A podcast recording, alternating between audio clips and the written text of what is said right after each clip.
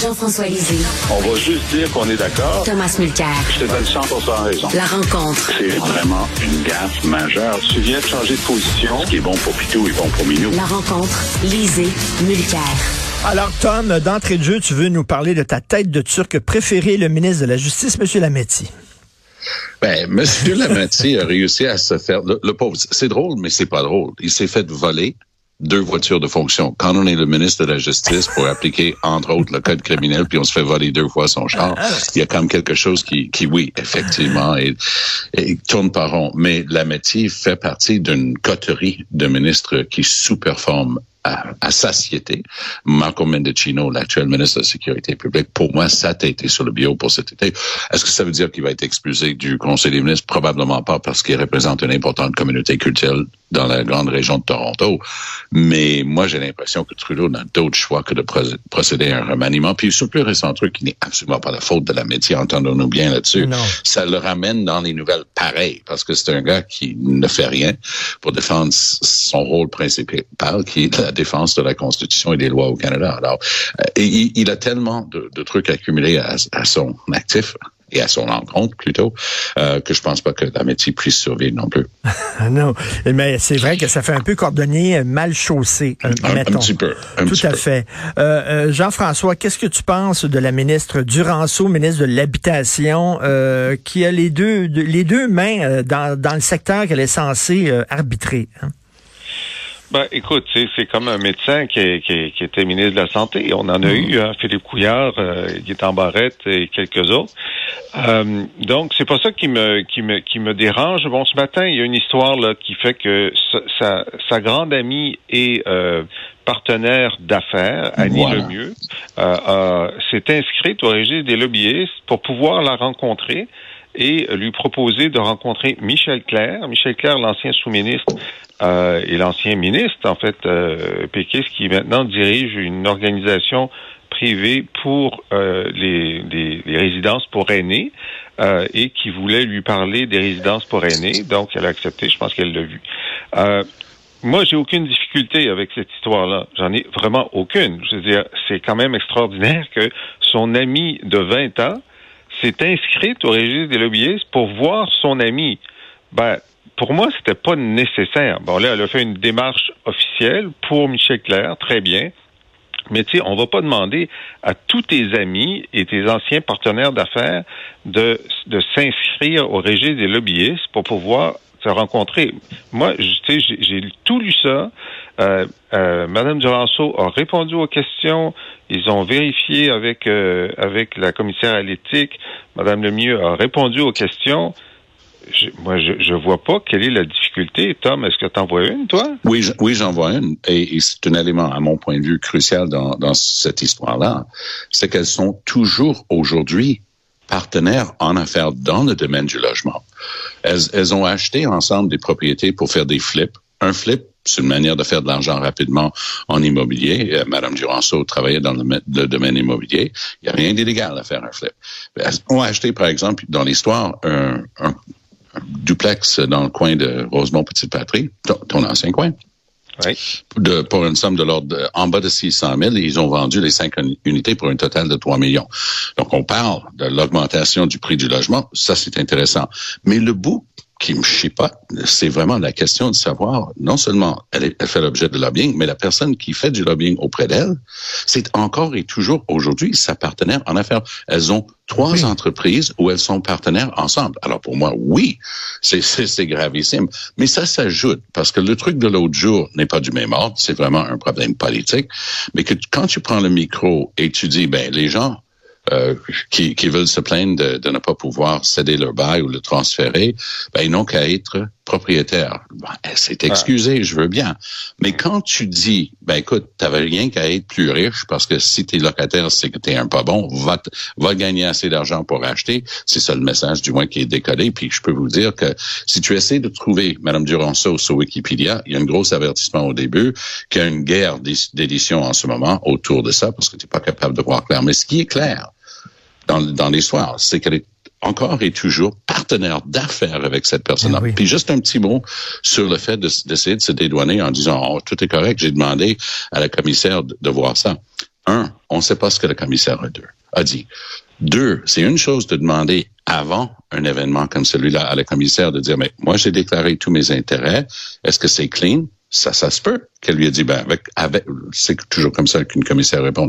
Avec ce que tu me donnes, dans les circonstances que tu décris, c'est correct.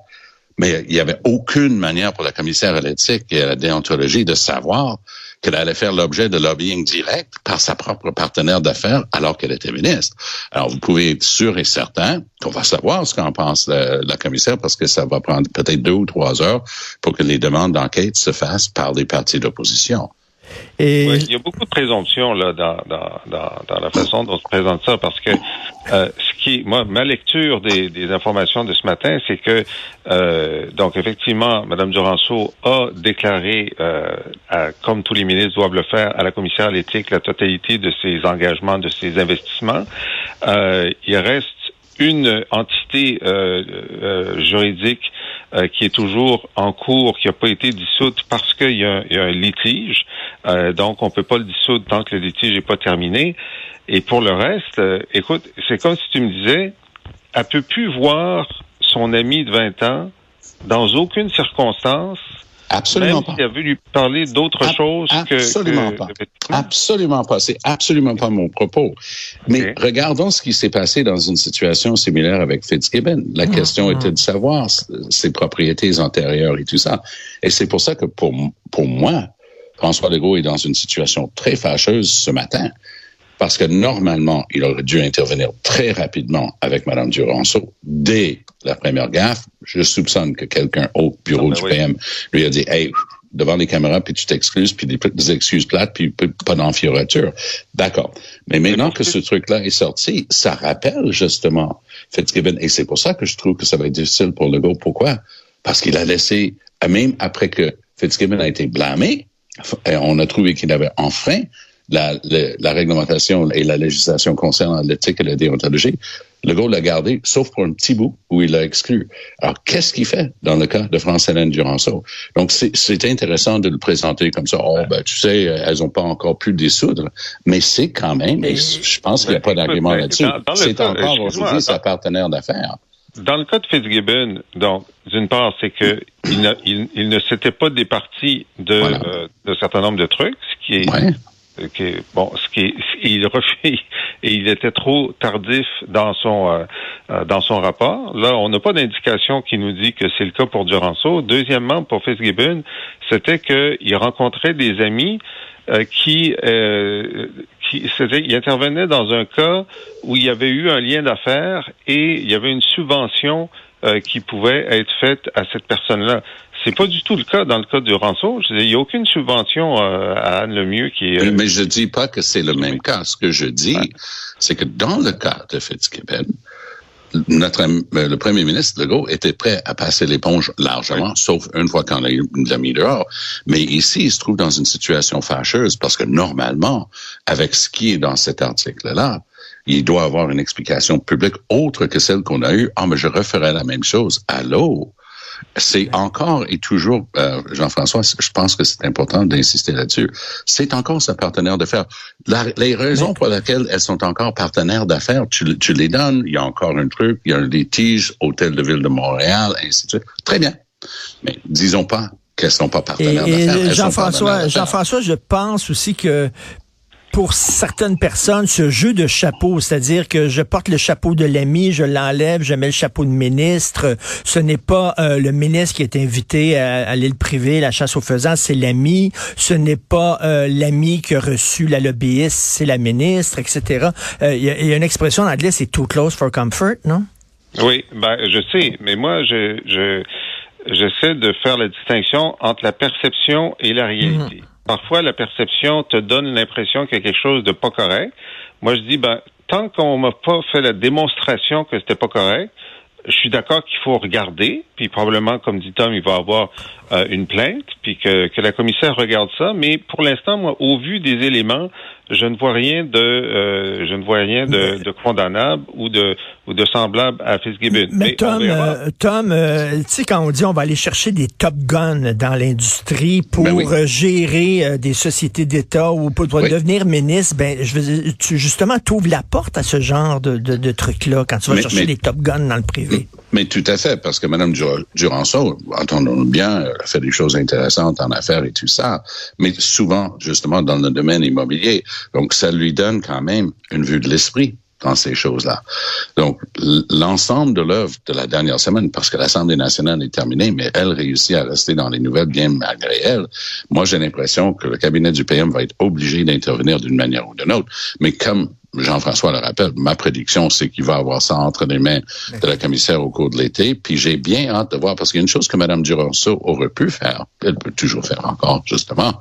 Elle dit qu'elle a une sorte de laisser-passer, un, passage de, la part de la commissaire. Ben, rendons-la le public. Le public va pouvoir voir ce qu'il y a dedans. Et, et s'il y a une contradiction avec euh, ce que tu es en train d'avancer là. Et, Jean-François, est-ce que, tu trouves pas que ça jette un éclairage particulier sur ses propos concernant les locataires? Là, tu dis, ah oui, ben oui, euh, elle était justement, elle faisait des flips. Elle achetait des maisons, elle, fait, elle les flippait, elle les vendait beaucoup plus cher. Ah, c'est pour ça qu'elle prend pour les propriétaires. Et euh, là, elle n'est pas vraiment objective là, comme ministre de l'Habitation. Ah ben encore une fois, c'est comme un, un, médecin qui est ministre de la santé. Euh, puis euh, puis euh, disons si on avait un chef d'entreprise comme euh, ministre du travail ou ce qu'on a eu des syndicalistes comme ministre du travail, hein, je me souviens de de, de Rio. Mais donc tout le monde arrive avec une avec une vision des choses. Puis c'est sûr que Mme Duranceau connaît le l'immobilier et là où j'ai été très dur avec elle dans, dans, sur une autre antenne, c'est sa déclaration que ben, si les gens veulent faire de la session de bail, ils ont qu'à investir dans l'immobilier. Et ça, ça, ça la suit. Là. Par exemple, cette semaine, il y avait cette histoire euh, de, du, du, gars à Trois-Rivières ou à Shawinigan qui était incapable de louer un logement, donc il s'est fait un tipi dans le bois. Et puis sur Twitter, tout le monde dit ben il y a juste à investir dans l'immobilier, ben, dire, parce que ça, ça, ça, va lui coller à la peau assez longtemps. Puis effectivement, euh, ça, ça, ça dénote la, la distance entre ben, quelqu'un qui est une femme d'affaires, qui, qui, qui, euh, euh, qui a un très bon revenu et qui ne comprend pas que euh, quand tu as 50 000 dollars de revenus, ce qui est le revenu moyen, euh, tu n'as pas d'argent pour investir dans l'immobilier. Alors ça, effectivement, ça va lui coller à la peau. Oui, tout à fait. C'est les deux choses. Donc, enquête presque certainement au cours de l'été par le commissaire. Et justement, ça va continuer à lui coller à la peau. Mais j'ai hâte de voir s'il va avoir une réaction parce que, comme je dis, pour moi, le gars aurait dû déjà intervenir, ou du moins le bureau du PM, un porte-parole quelconque, parce que peut-être euh, le groupe, je ne sais pas s'il est encore ici. Et on peut pas le faire à cause de hmm. l'historique avec parce que l'historique de Legault avec les femmes versus les hommes au Conseil des ministres c'est toujours en arrière-plan hein? c'est toujours en background parce qu'il y a une différence de son traitement et qu'est-ce qu'il fait dans le cas de France Hélène Duranceau parce qu'il a les mains un petit peu liées il va laisser ça entre les mains de la commissaire puis lorsque nous on revient après l'été ben, on va pouvoir savoir ce qu'elle va avoir dit et euh, Jean-François Conseil général de Québec solidaire oui, alors c'est intéressant. Il y a deux choses. Euh, donc, ils ont dit que, évidemment, ils sont obsédés par les régions parce qu'ils aimeraient ça avoir des, des députés euh, supplémentaires dans les régions. Euh, mais ils ont annoncé qu'ils allaient faire une tournée dans les régions puis qu'ils vont voir les PME. Ils vont voir les PME. Puis moi, je, dis, écoutez, allez pas voir les PME, là. Vous êtes Québec solidaire, OK? Ça, ces gens-là, et tout ce qu'ils ont su de vous, c'est que vous vouliez augmenter les impôts euh, pour l'héritage au-delà d'un million. Puis ces gens-là, dans les régions, les PME, ils ont des F-150. Puis vous avez dit que vous alliez les taxer. tu sais, je veux dire, juste la première demi-heure de la rencontre, ça va être juste expliquer, faire reculer sur vos positions. Alors, ça, c'est pas une bonne idée, mais j'ai une meilleure idée pour vous. Là, vous avez trois excellentes femmes qui se présentent au poste de co-porte-parole Émilie Sterrien, euh, Christine Labrie et Ruba Gazal. Euh, ça va être une course euh, courtoise, je suis sûr. Ça va être intéressant. Ces filles-là sont intelligentes, sont télégéniques. Envoyez-les faire un débat dans chaque région du Québec, faire une assemblée publique, vendre des cartes de membres, parler aux médias. C'est la meilleure pub que vous pouvez avoir pour être présent jusqu'au vote en novembre. C'est ça. Moi, gratuitement, là, je dis, si vous voulez avoir une, une de, de, la bonne presse, montrer un, un, beau visage de QS, allez pas chez les PME, montrez vos trois femmes de tête qui, euh, qui travaillent pour vous. On aimerait, on aimerait les recevoir à Cube Radio, mais euh, Québec solidaire boycotte Cube Radio encore. Ça, c'est bien dommage parce qu'il y a une ben diversité de voix à Cube Radio qu'on n'a ben pas ben, chez tous les autres. Mais je voulais dire que les, les deux sont liés, c'est-à-dire avoir les Amélie euh, Le Sartérien et les autres candidates qui veulent justement étendre Québec solidaire vers les régions, c'est la même chose que de parler avec les PME d'entendre leur voix, leurs priorités, les connaître pour pouvoir agir là-dessus. Euh, moi, j'ai l'impression que c'est un exercice double de la part de Québec solidaire parce qu'ils savent que s'ils sont cantonnés dans Montréal, avec quelques comtés qui sont tous contigus dans le sud, euh, dans l'est et le sud-ouest, et qu'ils ont peut-être dans quelques grandes villes comme Sherbrooke et Québec des antennes, et ils n'ont aucune chance de percer dans les régions que, qui est dominée par la CAQ. Ils ne pourront pas grandir beaucoup au-delà de, des deux sièges qu'ils ont en ce moment. En tout cas, euh, on a très hâte de voir qui, justement, des trois euh, va être nommé co-porte-parole. Merci. Bon été à vous trois. C'est notre, à vous deux. Bon été, Tom. Bon été à vous deux. C'est notre dernière. On se reparle, j'espère, en septembre. Merci beaucoup. Salut. Merci. Au revoir. Si vous voulez lire les textes de Jean-François Lisée qui commente l'actualité ou alors vous abonner, écouter son excellent balado dans lequel il revient entre autres sur les grandes dates de l'histoire du Québec, allez sur la boîte